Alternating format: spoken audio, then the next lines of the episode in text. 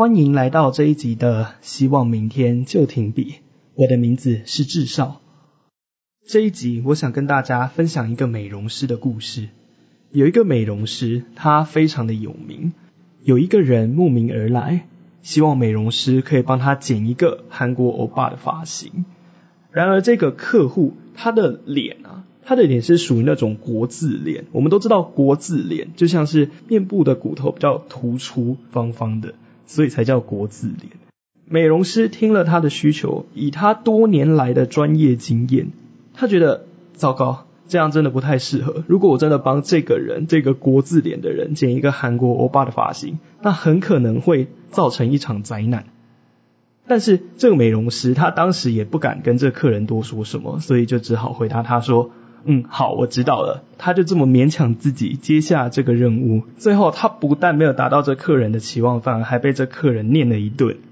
所以，当一个任务落下来的时候，当今天一个任务出现的时候，究竟身为一名专家，身为一名专业的人，有背景知识的人，你会如何应对呢？这就是这一集我想让听众朋友去思考的一个问题。当今天一个任务下来的时候，如果你是这位专家，你会怎么做？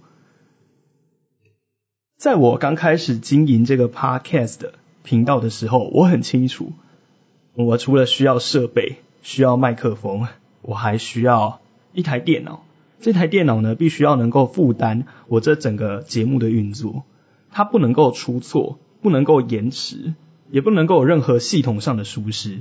虽然这台电脑还不算烂，但好歹用了两年，已经开始出现了有点老化的情况。所以我就鼓起勇气去网络上找了一间还算是有名声的店家，也查了网络做了一些功课。一直到我实际打电话过去，我把我所有的需求告诉他。比方说，我认为我的电脑只需要做拆机保养。什么是拆机保养？拆机保养就是把。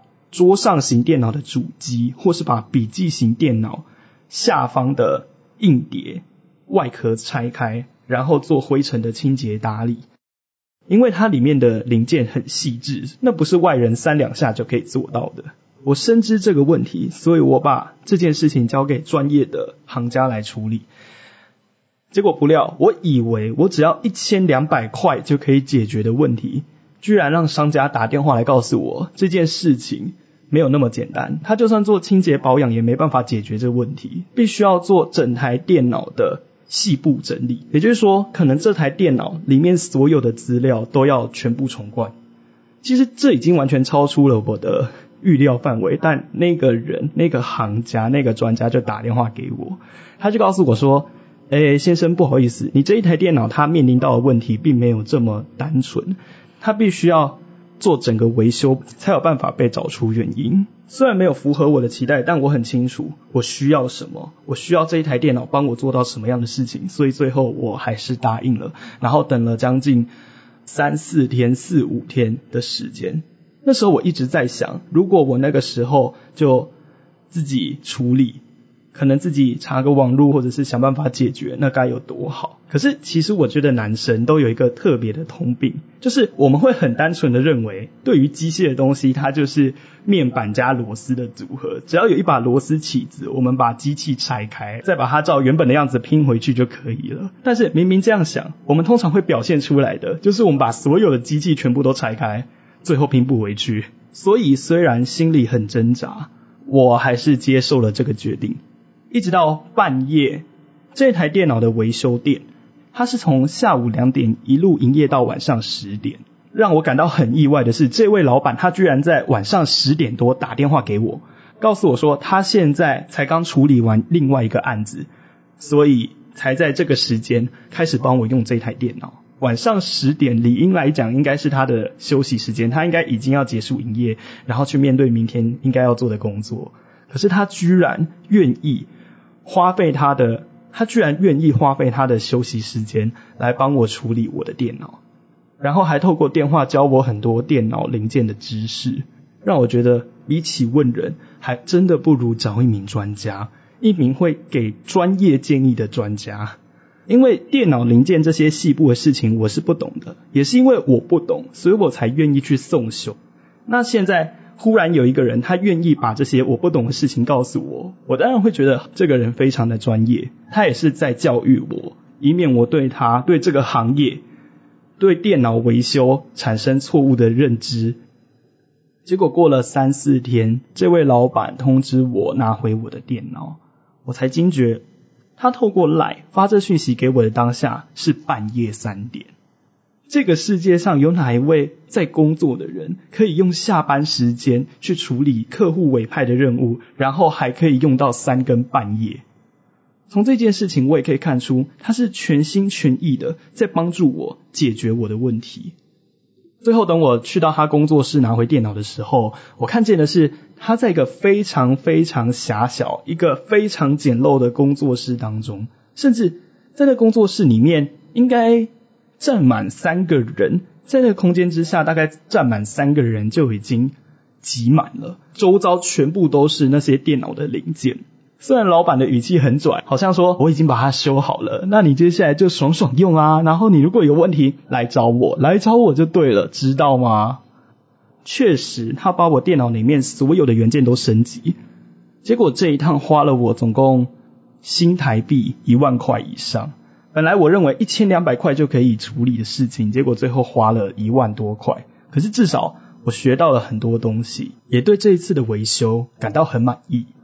或许。前面讲到的那位美容师，他如果真的了解状况，如果他真的有勇气的话，他说不定可以这样子跟这个客人说：“这位客人是这样的，根据您的状况呢，其实应该是怎么样怎么样的，那可能不太适合。依据我专业的建议，我认为怎样怎样怎样怎样。”这个就是专业人士与客户之间的沟通。沟通这件事情，其实并不是说今天这个任务来了，交代的东西我做不到，我不行，就好像我完全摆烂。其实不全然是这个样子，有的时候适时的透过专业的知识跟建议，导正对方错误的期待，给予对方正确的认识。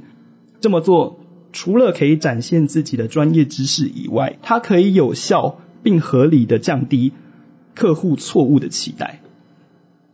那反过来，如果一开始对方提出了一个任务，专业人士想都没想就直接应接，或者说他可能不敢回应什么，他就逆来顺受应接。万一真的做不到，或者是万一真的做到了又没有办法符合客户的需求，这位客户难道他不会更失望吗？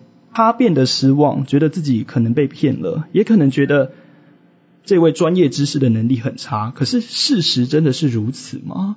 真的是因为能力不够好，所以才没有办法把这件事情做好吗？如果问题不是出在这个原因，那真正的问题点在哪里呢？真正的问题就在于这位专家在拥有专业知识与背景的当下，有没有相对应的勇气与自信，去跟客户说明？换言之。为什么要对自己这么没有自信呢？为什么要对自己所学到的专业知识这么没有把握呢？既然如此，那为什么不透过自己的专业知识去给对方建立正确的认知，给予适当的教育呢？就算对方会觉得很沮丧，好了，就算对方会觉得这件事情并没有符合我的期望，但是当他看到成品，看到专家为自己的努力，甚至当他发现。其实这位专家他说的没错，而且他的成果也没有我心里想的那么糟糕。他不会反过来喜欢这位专家吗？这位美容师被客户骂过了之后，跑去找我的学姐诉苦。我的学姐当下听完这整个事件的经过，她马上对美容师讲一句话：“你为什么要接？”然后这个故事才会流传到我这里，让我想要把它做成这一集的 podcast 内容。